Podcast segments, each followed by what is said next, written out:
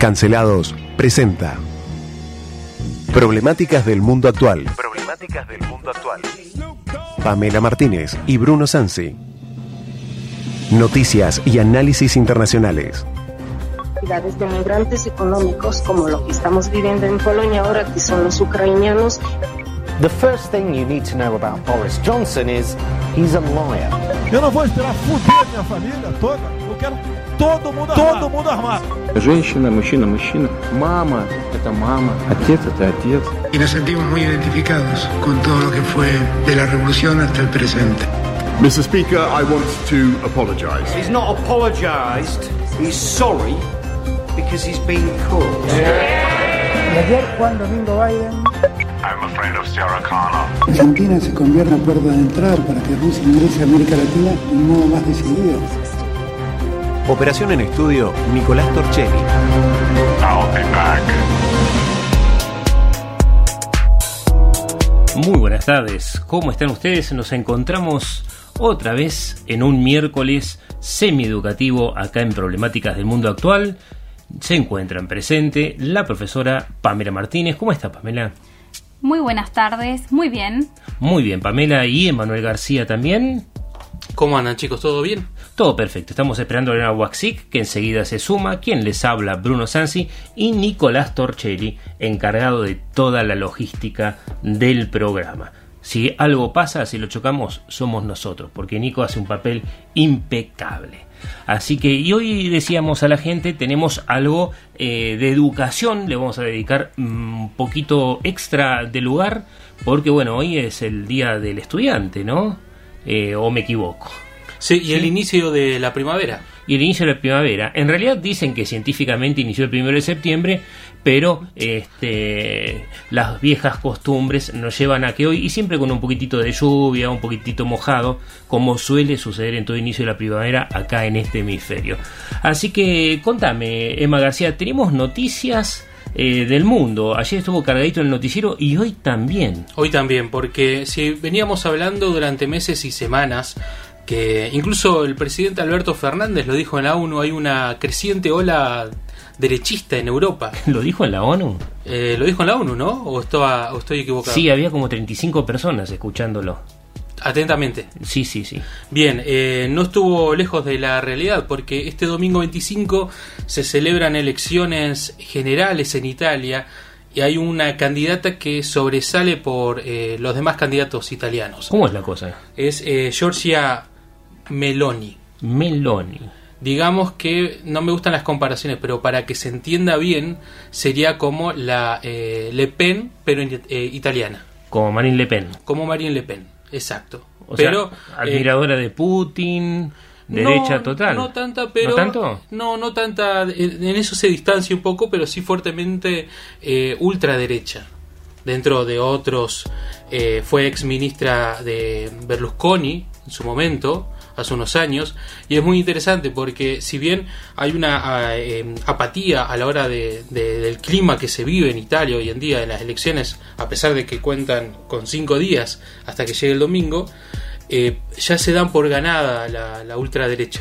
Sí, recordemos que el primer ministro en su momento renunció y eh, todo vuelve a foja cero, digamos, se adelantan las elecciones italianas y con una tarantela que nos pone Nico y estamos hablando de una heredera política prácticamente de lo que es el fascismo italiano, ¿no? O sea, derecha, derecha, derecha, como dijiste, basa sus principios en las viejas ideas de Benito Mussolini. Sí, exacto. Por ahí para enterarnos un poco de cómo viene la mano hay que tener en cuenta que Italia vota de forma anticipada porque esto es dentro de un sismo, una crisis política que dejó la dimisión de Mario Draghi en julio, que también lo cubrimos en su momento.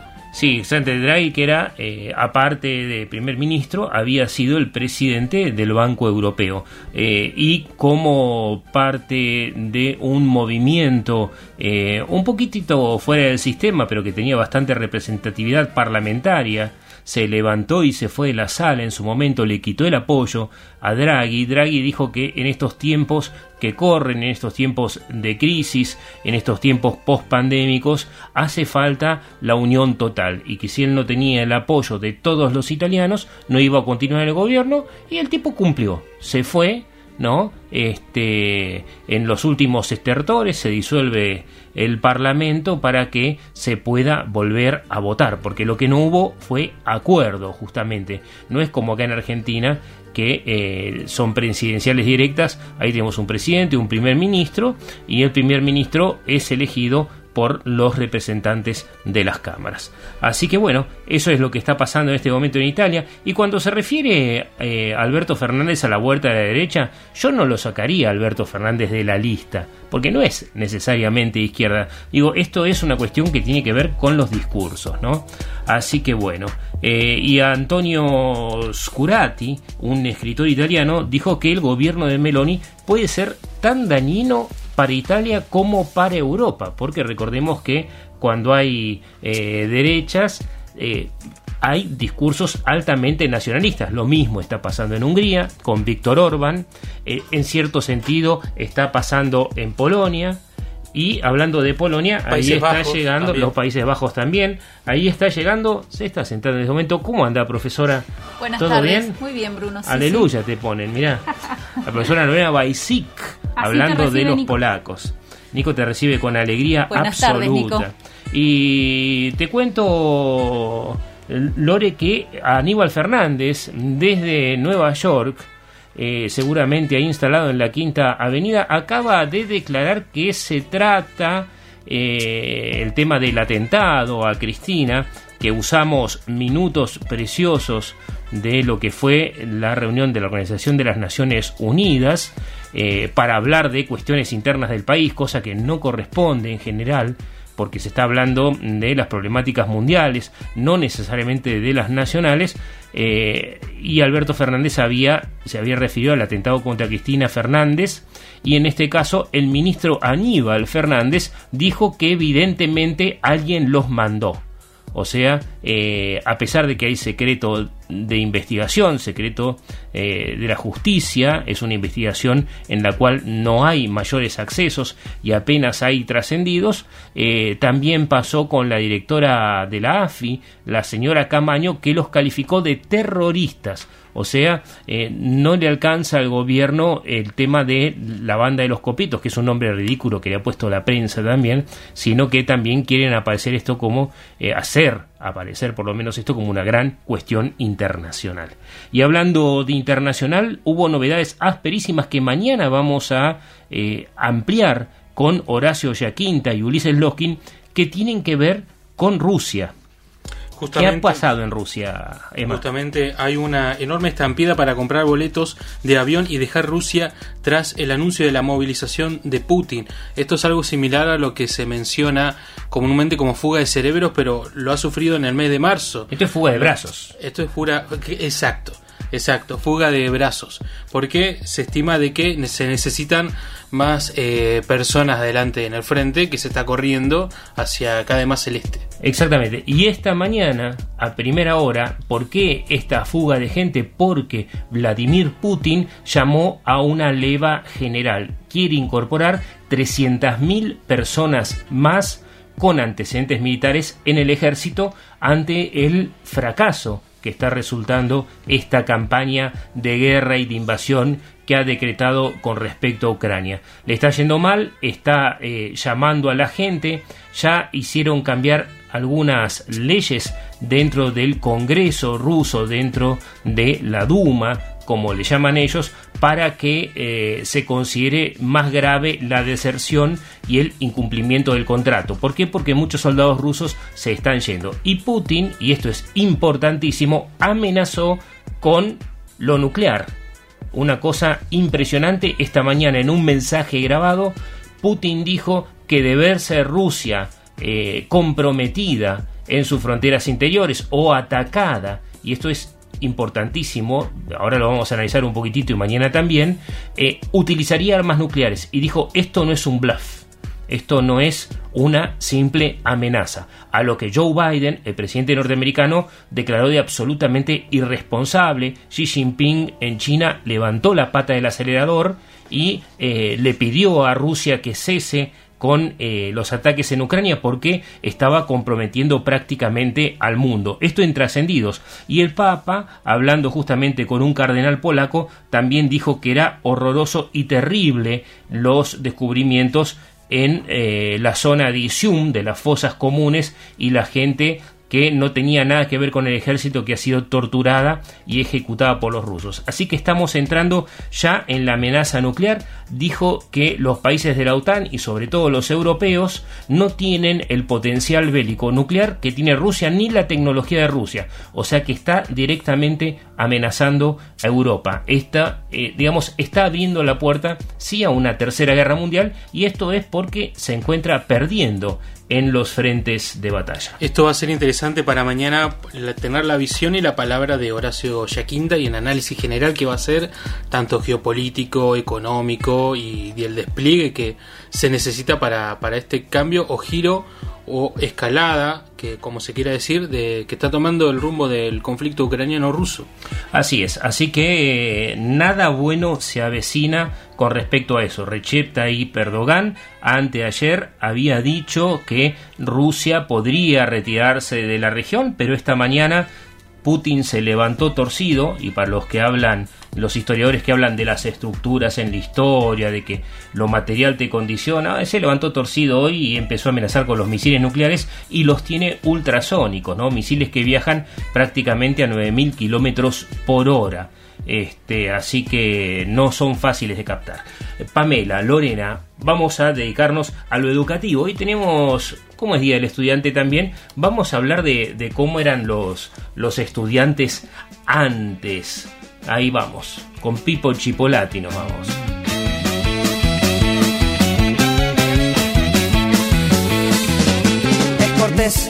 ¿Y cómo eran los estudiantes antes? Y antes los estudiantes eran diferentes. Vos viste que las universidades, oh, me acuerdo de, de la Universidad de París, en el año 1000 tuvo una huelga. Eh, porque las universidades se caracterizaban por eh, ser independientes, no tenían que ver con los gobiernos. Originalmente los centros de estudios siempre eran religiosos, digamos, ¿no? Sobre todo en la Edad Media. Pero ahí fue un lío infernal porque unos estudiantes fueron a una taberna eh, no pagaron la cuenta, se agarraron a piñas con el dueño, el dueño y un par de estudiantes. Típico de estudiantes. Sí, sí, los podríamos ser nosotros. Sí, sí, los persiguieron. tu equipo podría ser. Totalmente, los persiguieron y les dieron una golpiza, le dieron masa, digamos, adentro de la universidad, porque se habían escondido, se armó el gran lío, se hizo una huelga impresionante porque habían violado el recinto universitario, que era tan sagrado y que tan degradado de esta hora, este, y al final esos estudiantes terminaron eh, inventando unas nuevas universidades, como son Oxford, Cambridge, y la modernidad vino con eh, Harvard y las universidades norteamericanas. Pero vamos mucho más atrás en la historia. ¿Qué pasaba cuando los chicos no eran normales? Y mirá, Bruno, ¿sabes que estuve pensando? Estuve pensando acerca de cuáles son las condiciones que favorecen y que obstaculizan el aprendizaje, pero no cualquier aprendizaje. A ver. Estuve pensando en qué pasa con aquellas personas consideradas discapacitadas o con problemas de aprendizaje. Contame. Mira, estuve buscando muchísima información, haciendo la tarea y encontré distintas conceptualizaciones sobre la discapacidad. ¿Y vos sabés que no ha sido toda la, vista, toda la vida vista de la misma manera? No, por ejemplo. ¿Sabés qué pasaba en la antigüedad? Eh, cuando decís la antigüedad, ¿a qué te referís? Grecia, Roma, Esparta. Ah, sí, los revoleaban por un, por un monte a los discapacitados. Sí, así es. O sea, cuando vos nacías diferente, ¿Cómo era la cosa? Mira, por ejemplo, en Esparta, aquellas personas, aquellos niños que no cumplían con los parámetros de normalidad y que no eran funcionales o no iban a ser funcionales a la sociedad eran descartados por sus padres o por los gobernantes. O sea, descartados, no servís, este, y bueno. Exactamente, si tenían algún tipo de dificultad motriz eh, o alguna deficiencia mental, eran considerados como personas descartables dentro de esta sociedad. ¿Y cómo la descartaban? ¿Cómo lo descartaban? ¿Qué te imaginas?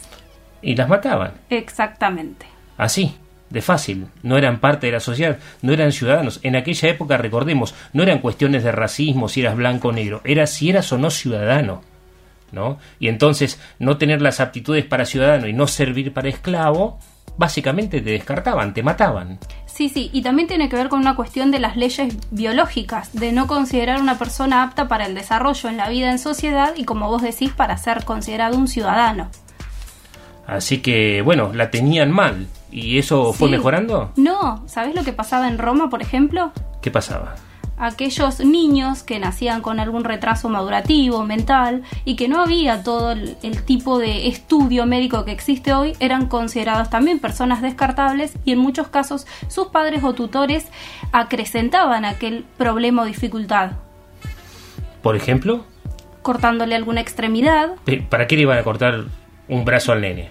Primero, que les Si cortaban ya venía algunas mal. extremidades para que justamente puedan ser expuestos en circos, en las calles y también para que se dediquen a la mendicidad y de esa manera obtener dinero. O sea, los rediscapacitaban, digamos. Si ya tenían alguna Así es. discapacidad, ya le agregaban algo que dé pena para que la gente le tire unas limosnas o para que los muestren como animales en un circo. Así es, y también una práctica muy habitual era abandonar a los bebés recién nacidos para que, bueno, o el clima o los animales hagan lo suyo o algún alma piadosa los eh, les dé refugio.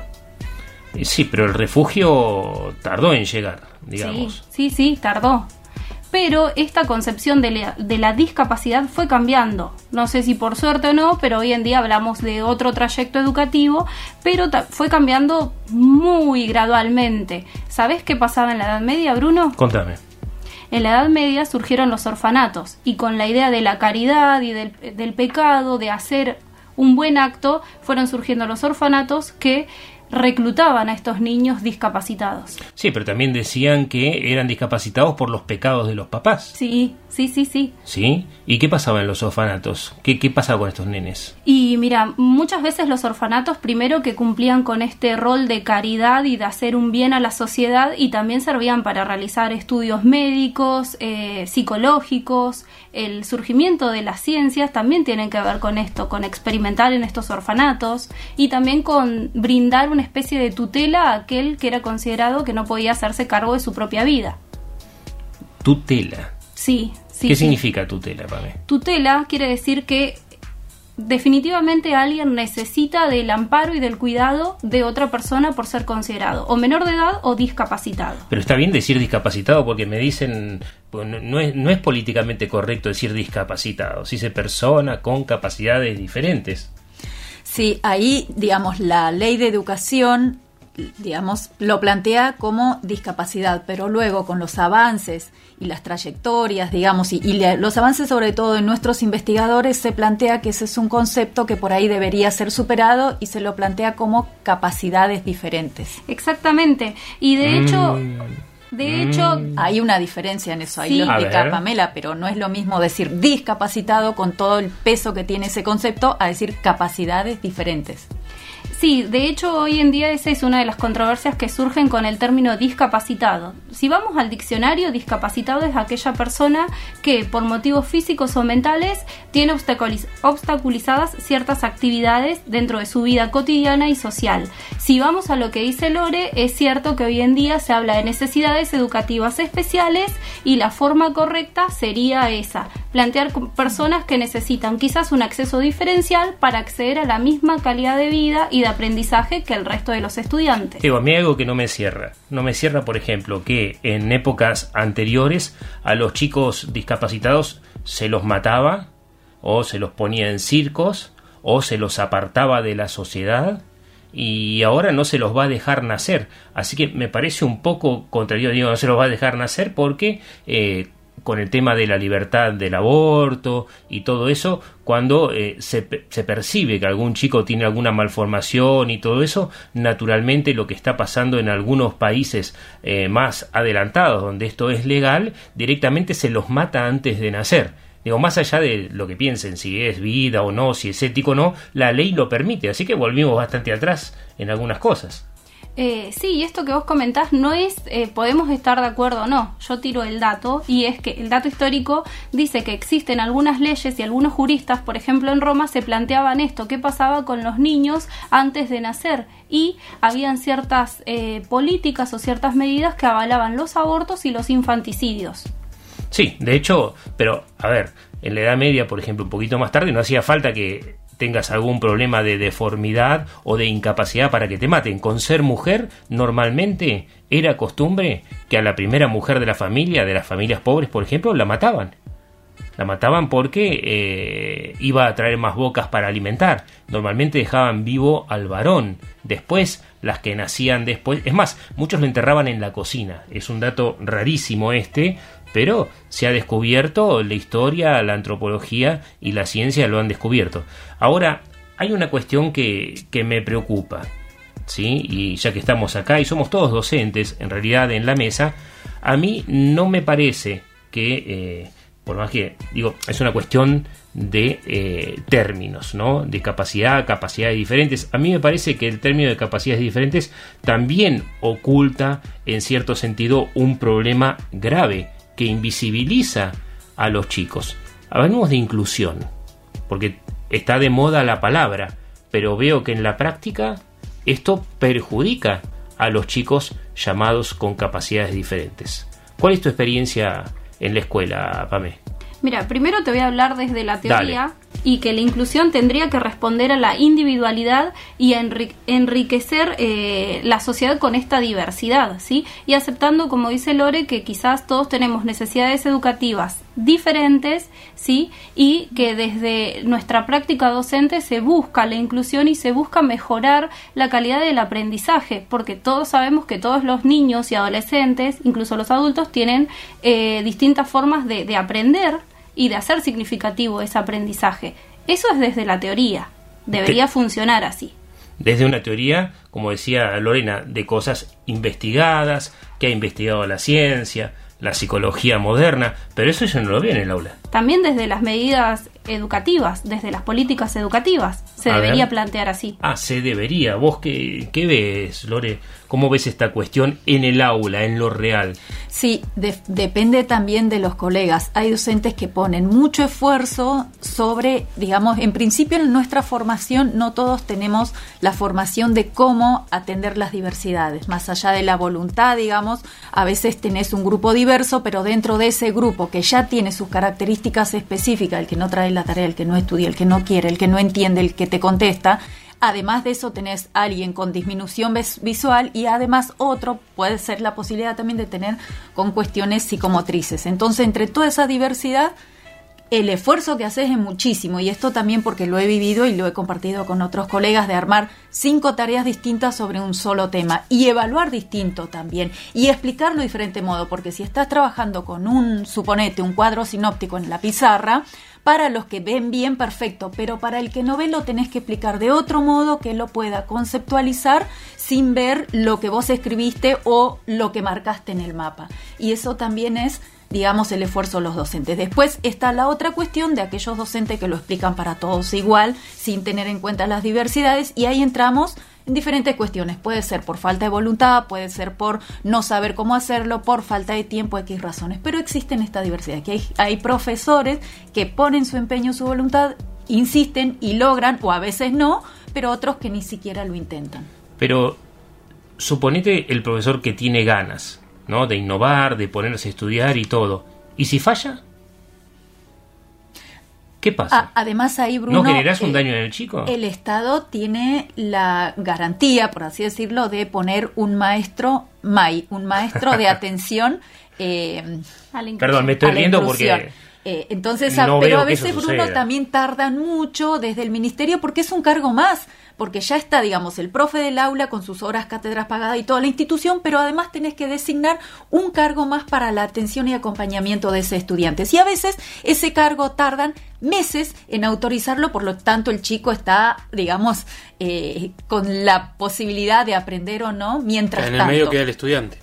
Sí, sí, está a la espera, a ver, porque vos necesitas como profe de historia, por ejemplo, armar un texto y lo explicás, pero el ma, la MAI o el, o el MAI, a veces varón o, o, o, mujer, tiene la, digamos, habilidad de poder convertir ese texto de acuerdo a las capacidades eh, de ese estudiante con esas características, que a veces puede ser de interpretación, a veces es más leve, lo puede interpretar y analizar, y a veces solamente tiene que ser lo básico imprescindible que pueda relacionar, no llegar a estas habilidades de analizar, reflexionar, porque bueno, sus cuestiones cognitivas no lo permiten según el diagnóstico médico. Para esto hay un diagnóstico que el especialista define cuáles son las habilidades que posee ese estudiante y sobre cuáles como profe tenemos que profundizar o acompañar. Pero me está diciendo que es un diagnóstico ¿Y quién diagnostica? Hay, Bruno, hay otra cuestión que esto nos va a llevar para otros temas también, pero y me pasa, de hecho, en una de las escuelas que el diagnóstico lo define un médico, pero todo ese trámite lo deben hacer los padres. Cuando el padre no acepta que su hijo tiene ciertas habilidades no resueltas o necesidades de ayuda de un especialista y no lo acepta, nunca vas a acceder a ese diagnóstico porque el papá mismo te dice que no, que sos vos el que está con prejuicios sobre ese estudiante. Sí, también pasa que hay estudiantes que eh, durante todo su trayecto por el secundario eh, tienen visiblemente algunas condiciones o habilidades distintas que no son evaluadas y que al no haber un informe, ya sea de la familia o desde la escuela, estos alumnos trascienden durante todo el sistema educativo sin un diagnóstico certero y sin el acompañamiento que realmente merecen y al que tienen derecho. Sí, pasa que ustedes me están hablando. Yo re recién sonreía porque digo MAI. ¿Qué significa MAI? ¿Qué significa MAI? ¿Qué significa ahí? Maestro de atención a la inclusión. Maestro de atención a la inclusión. O sea, este MAI, teóricamente, es un superhéroe eh, si existiera. Digo, si es existiera que tiene porque la hay. formación específica, Bruno, para... ¿Formación para... específica para qué? Pregunto. Sí, eh, yo porque creo que... yo no sé. Yo si creo que ese es el gran problema y el gran desafío que tenemos los docentes. Nosotros no somos especialistas en, est en estos temas, en estas dificultades y nos encontramos eh, con este obstáculo en el aula. ¿Cómo vos haces que un alumno que requiere cierta forma de aprendizaje lo adquiera cuando vos preparás una clase generalizada y si bien podés prestarle más atención, podés hacer foco en ese alumno, podés dedicarte más. ¿Todos lo hacen? ¿Todos lo hacemos? Claro, el tema es, yo decía, ¿qué formación específica? Porque los chicos no tienen un solo problema de aprendizaje. No. No es unívoco. Nosotros No, no. estudiamos durante cuatro años, cinco inclusive en la universidad, una carrera para poder ser docentes.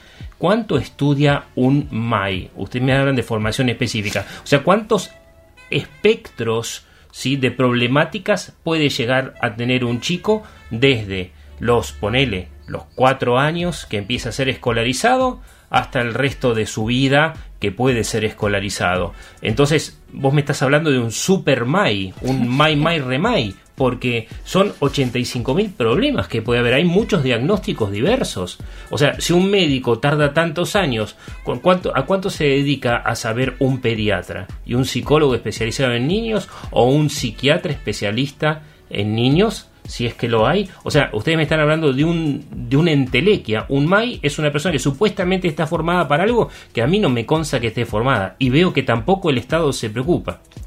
Tienen una formación de cuatro años y se reciben como años. profesores en la formación, digamos, de educa lo que en nuestra ley de educación lo plantea como educación especial en su momento, ¿no? Y Eh, pueden enseñar matemática y ciencias Lo que ellos sociales. hacen, trabajan sobre los contenidos que los profesores especialistas en el tema lo plantean. Por decir especialista, bueno, en el caso de historia, el de lengua, el de natural. Adaptan de el biología. contenido. Hacen la adaptación ¿Y del cómo hacen con contenido. química? No sabría Ah, decirte. porque- pero digo, no- yo no es desconozco el, el plan de estudios de, de los MAI, de los profesores especialistas en estos temas, pero calculo. Yo bueno, creo que son personas súper sensibles, pero no sé si les da el nivel de conocimiento para todo el espectro. Es que se supone que las adecuaciones o el acompañamiento que hacen es no sobre lo disciplinar en sí, sino sobre la forma que aprenden los niños y los adolescentes. No tiene que ver con lo disciplinar, como vos decís, con química, matemática, con historia, sino como con la forma en que ese estudiante puede aprender. Entonces, la cuestión acá pasa a tener otro, otro aspecto. El Estado es responsable, me dicen. Pero, ¿cómo sabe el Estado quién tiene problemas? Porque no veo un solo gráfico ni un solo dato. ¿Lo dejamos para el miércoles que viene? Perfecto. Muchas Dale. gracias. Gracias, Nicolás. Torcheni. Cada cosa en su